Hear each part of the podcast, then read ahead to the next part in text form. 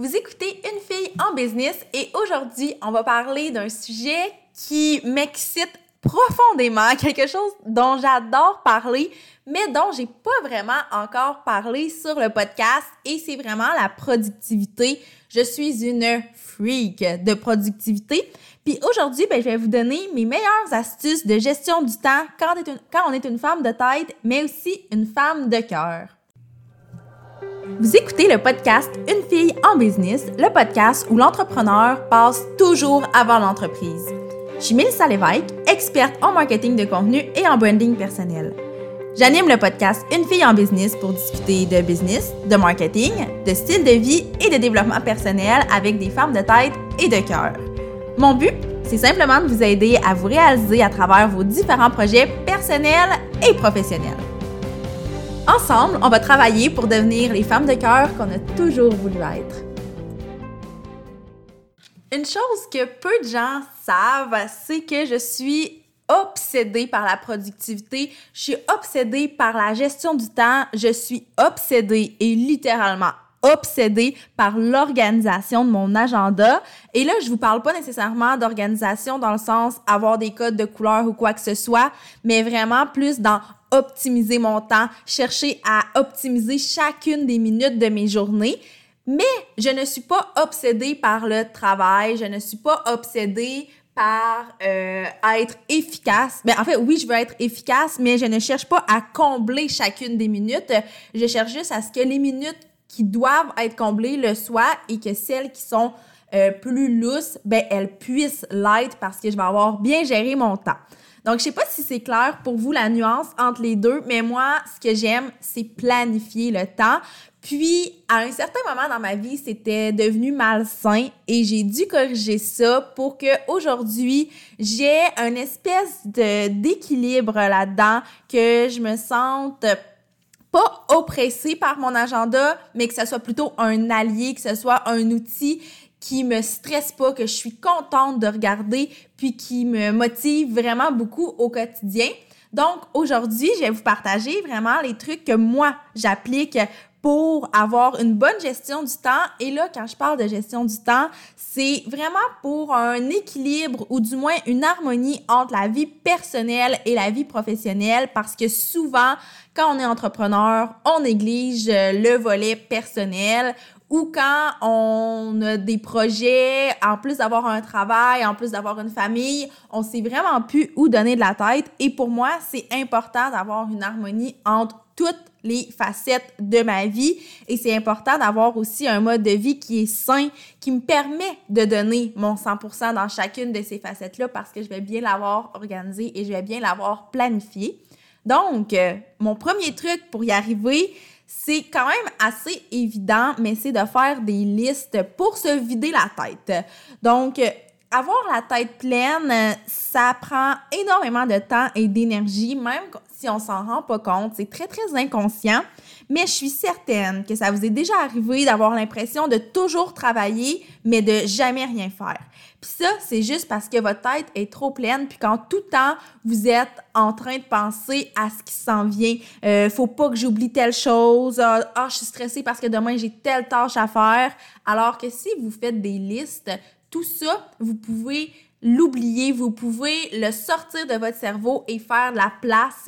Donc, vous allez gagner de cette façon-là beaucoup de temps. Puis ça a l'air un peu étrange dit comme ça, mais je vous assure, moi, j'avais ce problème-là en fait. J'avais l'impression que je travaillais 80 heures par semaine à un certain moment, mais pourtant, mes tâches avançaient pas à l'image du temps que j'avais l'impression de mettre dans mon travail.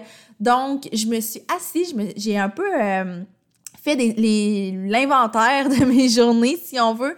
Donc, j'ai pris chacune de mes journées, qu'est-ce que j'ai fait de telle heure à telle heure, qu'est-ce que j'ai fait de telle heure à telle heure, puis je me suis rendu compte qu'en bout de ligne, je travaillais pas tant que ça. Et cette impression-là de travailler toujours me venait vraiment du fait que j'avais toujours le travail en tête parce que je, je faisais des listes pour certains trucs, mais je faisais pas des listes qui me permettaient juste de vider ma tête. Et là, je parle de liste, mais dans certains cas, ça peut être juste d'écrire dans un journal, ça peut être de se faire des mémos vocaux, peu importe la méthode qui fonctionne, peu importe euh, la raison pour laquelle vous le faites, je pense que se vider la tête, on le néglige énormément et pourtant, c'est quand on se vide la tête qu'on va libérer du temps dans notre horaire, ça, je vous l'assure. Ensuite, le deuxième truc, c'est de tout mettre à l'horaire. Donc, tantôt, en début de podcast, je vous disais qu'à un certain moment, c'était devenu malsain pour moi la gestion de mon agenda parce que, justement, je faisais ça, tout mettre à l'horaire. Et au lieu de voir ça comme quelque chose de motivant, je comprenais pas nécessairement pourquoi je le faisais, donc je le voyais comme quelque chose de stressant parce que j'ouvrais mon agenda, puis à ce moment-là, j'avais un agenda papier avec des codes de couleurs et je voyais que ma journée au complet était remplie. Maintenant, je l'utilise d'une façon différente. Ben, en fait, non, je l'utilise toujours de la même façon, mais avec une perspective qui est différente. Donc, je continue de tout mettre à l'horaire. Donc, ça peut sembler super niaiseux, mais euh, les journées où je me lave les cheveux, je les mets à l'horaire parce que ça implique que je vais me laver les cheveux, que je vais devoir les sécher, que je vais devoir essayer d'arranger ça un peu. Donc, c'est le double, même le triple du temps d'une journée normale où je vais juste me faire une couette ou euh, attacher mon, mon, mon toupette, peu importe. Donc, ces choses-là sont à mon agenda. Euh, les moments où je vais cuisiner, par exemple, euh, au moment où j'enregistre ce podcast, j'ai fait des muffins ce matin parce qu'il ne me restait plus rien pour déjeuner pour les prochains jours de la semaine. Donc, ça, je l'ai mis à mon horaire et je m'étais réservé une petite heure ce matin pour écouter des podcasts et faire mes muffins. Donc, oui, toutes mes tâches professionnelles, toutes les tâches d'entreprise sont dans mon agenda, mais les trucs qui sont plus personnels le sont aussi. Et c'est ce qui fait en sorte que je peux m'allouer des moments où je ne fais rien, où je vais prendre du temps pour moi, où je vais écouter la télé, où je vais aller prendre un bain, où je vais lire un livre parce que tout est tellement à mon horaire que quand j'ai un moment libre, ben il est libre pour vrai. Donc pour moi, c'est vraiment une technique qui fonctionne excessivement bien, mais comme je disais, il faut juste faire attention à la façon dont on le perçoit parce que si ça devient quelque chose de lourd, d'oppressant, ben c'est vraiment pas mieux de le faire comme ça. Il faut le voir comme plus un élément libérateur et là à ce moment-là, vous allez voir, ça fait tellement de bien d'utiliser cette technique-là. Ensuite, troisième technique pour la gestion du temps, c'est de mettre des alarmes.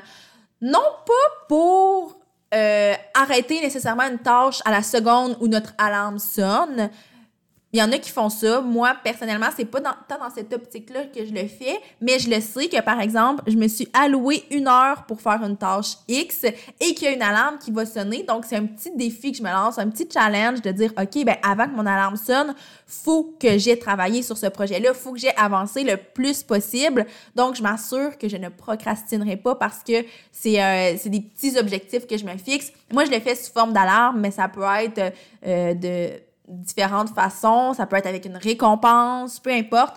Mais moi, c'est vraiment quelque chose qui fonctionne bien de me dire, OK, ben à 11 heures, faut que la rédaction de mon article de blog soit terminée.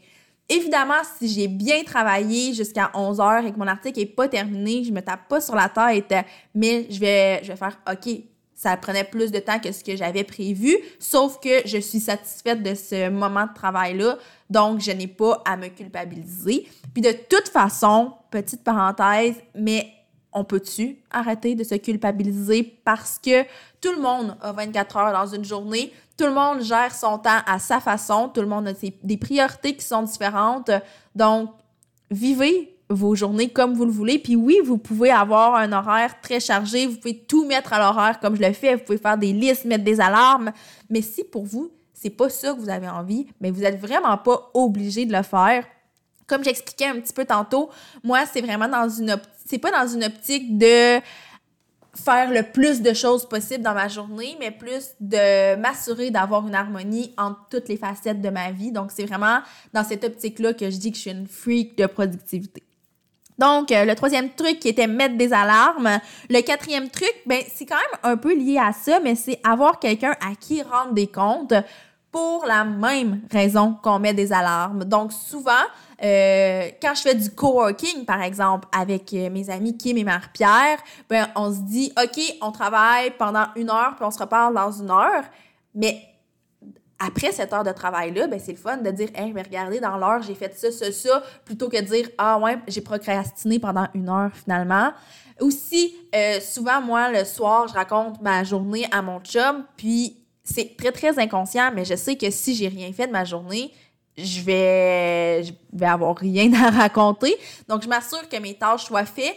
Et là, encore une fois, là, je sais que je me répète énormément, mais l'idée, c'est pas de loader vos journées. Moi, j'ai trois priorités à tous les jours qui doivent être faites.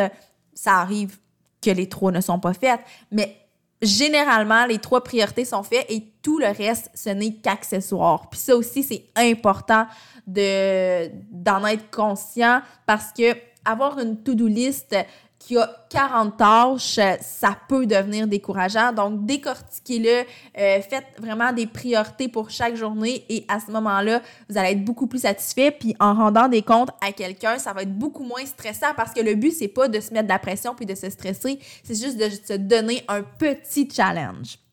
Et ensuite, mon cinquième truc, euh, qui est le truc que j'ai mis en application dès le début, quand je me suis lancée à mon compte il y a trois ans, c'est d'établir un horaire de travail puis s'en tenir à cet horaire-là le plus possible. Évidemment, c'est pas évident. Quand on est entrepreneur, il y a souvent des situations qui font en sorte qu'on peut pas avoir un horaire de travail qui est fixe. Mais si 70, si 80% du temps, vous respectez cet horaire-là, je pense que ça va vraiment être un gros plus dans votre vie d'entrepreneur. Donc moi, ce que j'ai fait, je l'ai déjà dit dans un autre épisode de podcast, mais je travaille sur l'horaire euh, de mon chum. Donc lui, il travaille de 8 à 4. Évidemment, moi, je commence à travailler peut-être un petit peu avant qu'il parte travailler. De toute façon, lui est dans sa routine du matin, donc c'est correct que je travaille. Je m'alloue toujours une pause pour le dîner comme lui. Puis, euh, quand il revient de travailler vers 4 heures, souvent, si j'ai pas encore fini ma journée, je vais m'assurer d'être euh, dans les derniers dossiers, je vais m'assurer d'être en train de terminer des choses et non commencer quelque chose à 4 heures. Évidemment, il y a des journées où en soirée, je vais me sentir très inspirée, je vais avoir envie d'écrire un article de blog, il y a des journées où je vais avoir du coaching en soirée, mais moi, dans mon cas, je vous dirais que 85% du temps, je m'en tiens à un horaire qui est assez fixe. Donc, j'ai des heures de travail qui me permettent d'être focus, qui me permettent de, de savoir dans quel délai aussi j'ai à faire ces tâches-là. Donc, quand je regarde ma to-do de la journée, ben je sais qu'après 5 heures, généralement, il ne devrait pas avoir d'éléments de, travail à faire après cette heure-là. Par contre, si je veux cuisiner, si je veux aller prendre une marche, si je veux m'entraîner, si je veux lire, ben ça, c'est des choses qui vont se passer après 5 heures. Et bien sûr, quand je parle de s'établir un, horaire de travail, je parle aussi de s'établir des routines puis des rituels. Donc moi, c'est très très nouveau ça pour moi, euh, les routines, parce que avant, j'avais pas euh, cet élément-là dans mon quotidien. Oui, mes matins et mes soirs se ressemblaient, mais maintenant j'ai vraiment une routine très claire le matin, j'ai une routine très claire le soir qui fait en sorte que tout ce que je veux faire pour prendre soin de moi, ben c'est fait dans ces moments-là. Donc si j'ai du temps en soirée avant de commencer ma routine du soir, ben c'est juste un beau gros bonus que j'apprécie vraiment vraiment beaucoup. Donc ça, c'est super important. Et d'avoir des rituels aussi euh, quand on fait certaines tâches. Donc par exemple, moi j'ai des rituels de création de contenu. J'ai des rituels quand je fais des tâches administratives. Par exemple, quand je fais ma comptabilité, c'est tellement une tâche qui me pue au nez que je m'assure d'avoir un rituel, le fun autour de ça, qui va rendre la tâche plus agréable. Donc généralement, euh, je me permets un petit chocolat chaud ou un petit breuvage un peu plus sucré quand je fais ma comptabilité parce que j'adore ça, mais je m'en permets pas à tous les jours, évidemment. Donc, quand c'est jour de comptabilité, je vais avoir mon petit chocolat chaud. Euh, souvent, je vais euh, mettre une série télé que j'aime. Je vais mettre une playlist qui va vraiment, vraiment beaucoup me stimuler. Je vais m'accorder des récompenses aussi après. Évidemment, c'est rien de gros. C'est juste des petites choses. Donc, par exemple, quand je fais ma comptabilité, la récompense est pas toujours la même, mais des fois, ça va juste être de prendre une heure dans ma journée où finalement je ne travaillerai pas et je vais juste écouter une série ou je vais juste écouter des podcasts en plein milieu de la journée, chose que normalement je fais pas, sauf que dans un contexte comme celui-là, je me l'accorde. Donc bref, euh, je pense qu'avec ces cinq trucs-là, vous allez vraiment être en mesure de mieux gérer votre temps et de mieux gérer votre énergie aussi parce que qui prend du temps prend nécessairement de l'énergie. Donc, euh, vous allez vous sentir probablement beaucoup mieux à la fin de chacune de vos journées. Vous ne culpabiliserez pas, vous ne vous sentirez pas exténué. Vous allez sentir que vous avez réussi à accomplir des choses, vous allez avoir plein de belles fiertés, vous allez être reconnaissant. Donc ça, je pense que c'est un gros, gros, gros, gros plus à avoir dans son quotidien, cette espèce de feeling-là de, devoir accompli sans avoir eu l'impression d'être stressé et d'avoir de la grosse, grosse pression tout au long de la journée.